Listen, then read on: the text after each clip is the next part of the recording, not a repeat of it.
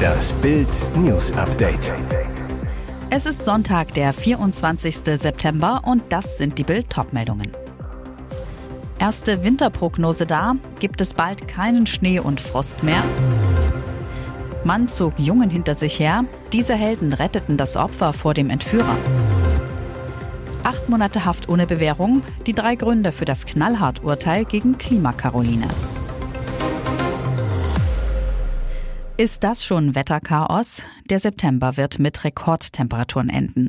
Doch was kommt dann? Jetzt gibt es die ersten Winterprognosen.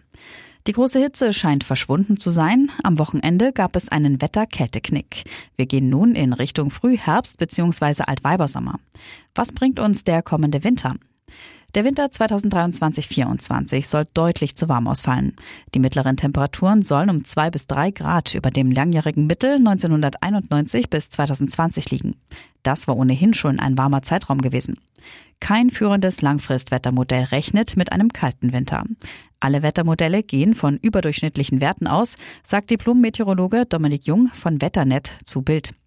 18,4 Grad ist derzeit die mittlere Temperatur in diesem September 2023. Der bisher wärmste September brachte eine mittlere Temperatur von 16,9 Grad. Wetterexperte Jung. Diesen Wert haben wir derzeit buchstäblich pulverisiert. Er wurde gleich zweimal gemessen, 2006 und 2016. Der September 2023 macht einen auf Sommer und der Sommer ist noch nicht vorbei. Und nächste Woche geht es weiter. Das Altweibersommerhoch könnte dann in der gesamten nächsten Wetterwoche bei uns bleiben und 20 bis 25 Grad bringen. Regional sogar bis zu 27 oder 28 Grad und das in den letzten Septembertagen. Diese Jungs haben Mut bewiesen. Abdi und Ada haben die Entführung eines Jungen verhindert.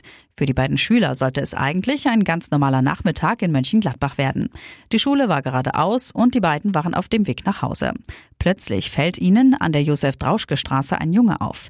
Er wird von einem Mann über die Straße gezogen, eine Hand an seinem Arm. Der hatte Angst, das konnte man sehen. Seine Augen waren ganz rot und nass, sagte Abdi zu Bild. Man konnte sehen, dass er geweint hat. Die Polizei meint, der Zwölfjährige war vorher am St. Michael-Platz aus einem Bus ausgestiegen. Der Mann kam direkt auf den Jungen zu und hat verlangt, dass er ihn nach Hause begleitet. Das müssen viele gesehen haben. Keiner hat reagiert, sagt Ada. Erst die Jungs laufen dem Mann hinterher, sie befreien den Jungen aus dem Griff des Mannes und fragen ihn, ob er den Mann kennt. Nein, der hat mich mitgezogen, bitte helft mir, hat er sofort gesagt, erinnert sich Abdi. Das hat mich richtig sauer gemacht, weiß Ada noch. Abdi bringt den Zwölfjährigen dann nach Hause, zurück in die Obhut seiner Eltern. Ada verfolgt den 61-Jährigen bis zu seinem Haus. Später gibt er die Adresse an die Polizei weiter. Sie bekam die bislang höchste verhängte Strafe in Berlin. Klimakleberin Caroline S. muss für acht Monate ins Gefängnis. Die Kölnerin hatte sich im vergangenen Jahr zweimal festgeklebt. Einmal scheiterte sie bei dem Versuch. Das Knallhart-Urteil von Richterin Ulrike Fischer dann am Donnerstag. Acht Monate ohne Bewährung. Bild fragt nach. Wie kam es zu dem Urteil? Laut Gerichtssprecherin Inga Wahlen gab es drei wichtige Gründe. Es handelte sich um insgesamt drei Taten. Es gab eine enge zeitliche Abfolge dieser Taten und sie zeigt keine Einsicht, kündigte noch im Gerichtssaal an, sich an weiteren gleichartigen Aktionen beteiligen zu wollen. Damit fehle ihr eine positive Sozialprognose, deshalb keine Bewährung. Obwohl die Angeklagte noch keine Eintragungen im Bundeszentralregister hatte. Noch kann die Klimakaotin das Urteil aber anfechten. Cora Schumacher, die Scheidung war meine Stunde Null. Cora Schumacher wurde als Kind meist für einen Jungen gehalten. Vielleicht sei sie deshalb oft drüber, was Make-up und Oberweite angeht, sagt die Ex-Frau von Ralf Schumacher. Und plötzlich ergibt alles einen Sinn. Als Kind sah Cora Caroline Brinkmann, aus der im Oktober 2001 Cora Schumacher wurde, wie ein Junge aus. Meine Mutter hatte sich so sehr einen Benjamin gewünscht. Ich bekam einen John Lennon Haarschnitt, trug Latzhose, Hosenträger, Kniestrümpfe und flitzte mit meinem roten Ketka umher. Vorne drauf stand die Nummer 1, erzählt Cora Bild. Ich spielte lieber mit Matchbox-Autos als mit Barbie-Puppen. Meine Leidenschaft für die Formel 1 war vorgezeichnet. Auch weil meine Eltern mehrere Tankstellen gepachtet hatten und ich mit Autos und dem Geruch nach Benzin aufgewachsen bin. Ihren späteren Mann, Ralf Schumacher, der kleine Bruder von Formel-1-Legende Michael Schumacher, kennt sie seit ihrer Teenagerzeit. 1999 präsentierte er sie der Öffentlichkeit als seine Partnerin. Kurz vor der Geburt ihres Sohnes David heirateten sie. Die kirchliche Hochzeit im September 2002 wurde in Österreich, der Wahlheimat des Paares, groß gefeiert. Die Scheidung im Februar 2015 veränderte Coras Leben komplett. Für mich war meine Scheidung die Stunde Null. Plötzlich musste ich neu laufen lernen, vor allem mich selbst wiederfinden. Das war hart, machte mich aber auch zu einer starken Frau. Und jetzt weitere wichtige Meldungen des Tages vom Bild Newsdesk. Faeser knickt bei Grenzkontrollen ein, Bundespolizei, es kann sofort losgehen. Diese Kehrtwende von Nancy Faeser von der SPD sorgt bei der Polizei für Bewegung. Die Innenministerin will jetzt doch an den Grenzen zu Polen und Tschechien stationäre Grenzkontrollen einrichten.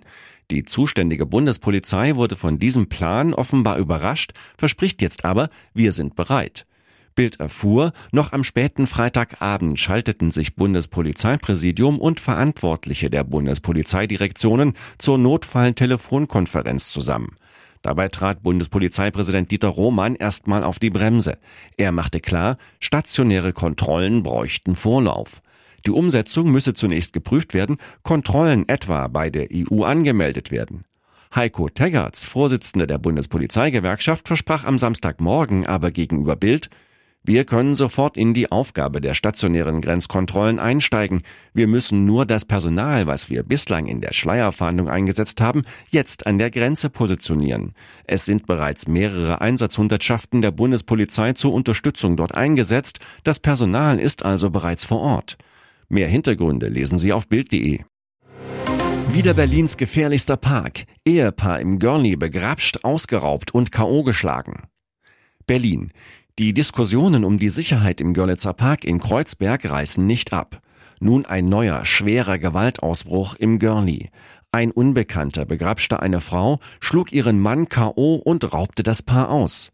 Laut Polizei war das Pärchen, Touristen aus Deutschland, Freitagnacht gegen 23.30 Uhr in Richtung Ausgang Wiener Straße unterwegs. Plötzlich griff ein fremder Mann der Frau zwischen die Beine. Die 45-Jährige ließ vor Schreck ihre Handtasche fallen, schrie den Mann an. Sie flüchtete auf die Straße und rief um Hilfe, woraufhin eine Zeugin die Polizei alarmierte. Der Ehemann der Frau und der Täter gerieten unterdes in eine wilde Prügelei.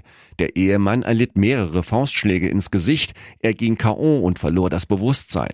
Als er wieder zu sich kam, war sein Portemonnaie weg. Auch die Handtasche der Frau wurde geraubt. Der 46-Jährige klagte über Schmerzen am Kopf, Schwindel sowie Übelkeit und wurde vor Ort von der Besatzung eines alarmierten Rettungswagens behandelt. Einen Transport ins Krankenhaus lehnte er zunächst ab. Seine Frau blieb unverletzt. Die Kriminalpolizei hat die weiteren Ermittlungen übernommen.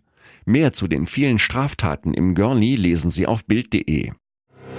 Bruce Willis mit Kokosdrinks am Pool. Auszeit von der Krankheit. Diese Fotos machen Willis-Fans einfach froh. Was für gute Laune Schnappschüsse. Bruce Willis völlig entspannt beim Planschen im Pool, leckere Kokosnussdrinks und andere Leckereien zum Schlürfen versüßen seinen Urlaubstag. So haben wir den 68-jährigen Actionhelden schon lange nicht mehr gesehen. Seit der Schauspieler Anfang 2022 seine Demenzdiagnose öffentlich machte und seine Filmkarriere beendete, sind Fans oft in großer Sorge um Willis. Doch die Fotos, die Bruce beim Urlauben in Puerto Rico zeigen, machen deutlich, dem Schauspieler geht es zumindest den Umständen entsprechend gut. Sein Lächeln hat er trotz der schlimmen frontotemporalen Demenz nicht verloren. Im exklusiven Dorado Beach Ritz-Carlton Reserve Resort entspannte der Actionheld mit seiner Familie. Besonders süß, Willis urlaubt nicht nur mit seiner Frau Emma Hemming Willis, sondern auch mit seiner Ex-Frau Demi Moore. Willis und Moore verstehen sich trotz ihrer Scheidung vor über 23 Jahren noch blendend. Der ganze Familienclan ist immer noch eng verbunden. Österreich. Deutscher stirbt nach Tauchdrama im Traunsee. Traunkirchen, Österreich. Alle Rettungsversuche blieben erfolglos. Ein Mann aus Gerichshain in Sachsen tauchte am Freitagnachmittag im Beisein eines Tauchguides im Traunsee. Der gilt als Taucherparadies und ist mit bis zu 191 Meter der tiefste See Österreichs. Etwa 38 Meter unterhalb der Wasseroberfläche signalisierte der deutsche Urlauber plötzlich Probleme. Es folgte ein Notaufstieg. Der Mann kam mit akutem Schwindelgefühl aus dem Wasser, am Ufer ist er dann zusammengebrochen, berichtete ein Augenzeuge Bild. Der Tauchguide ist auch ausgebildeter Unfallsanitäter, begann sofort mit der Reanimation. Später übernahm ein Notarzt aus Gemunden, doch auch er konnte nichts mehr für den 55-Jährigen tun. Es ist tragisch, wir sind alle noch geschockt, Der Tauchgang war ein Geschenk der Ehefrau. So der Augenzeuge, der ebenfalls aktiver Tauchsportler ist, weiter. Das war kein Tauchunfall. Das hätte auch beim Autofahren passieren können. Das war ein Herzinfarkt oder eine Gehirnblutung. Der Mann hatte unterschiedlich große Pupillen. Fritz Stadelmeier, Pressesprecher der Polizeiinspektion Oberösterreich, erklärt, die Staatsanwaltschaft hat eine Obduktion angeordnet. Das Ergebnis wird am Montag erwartet.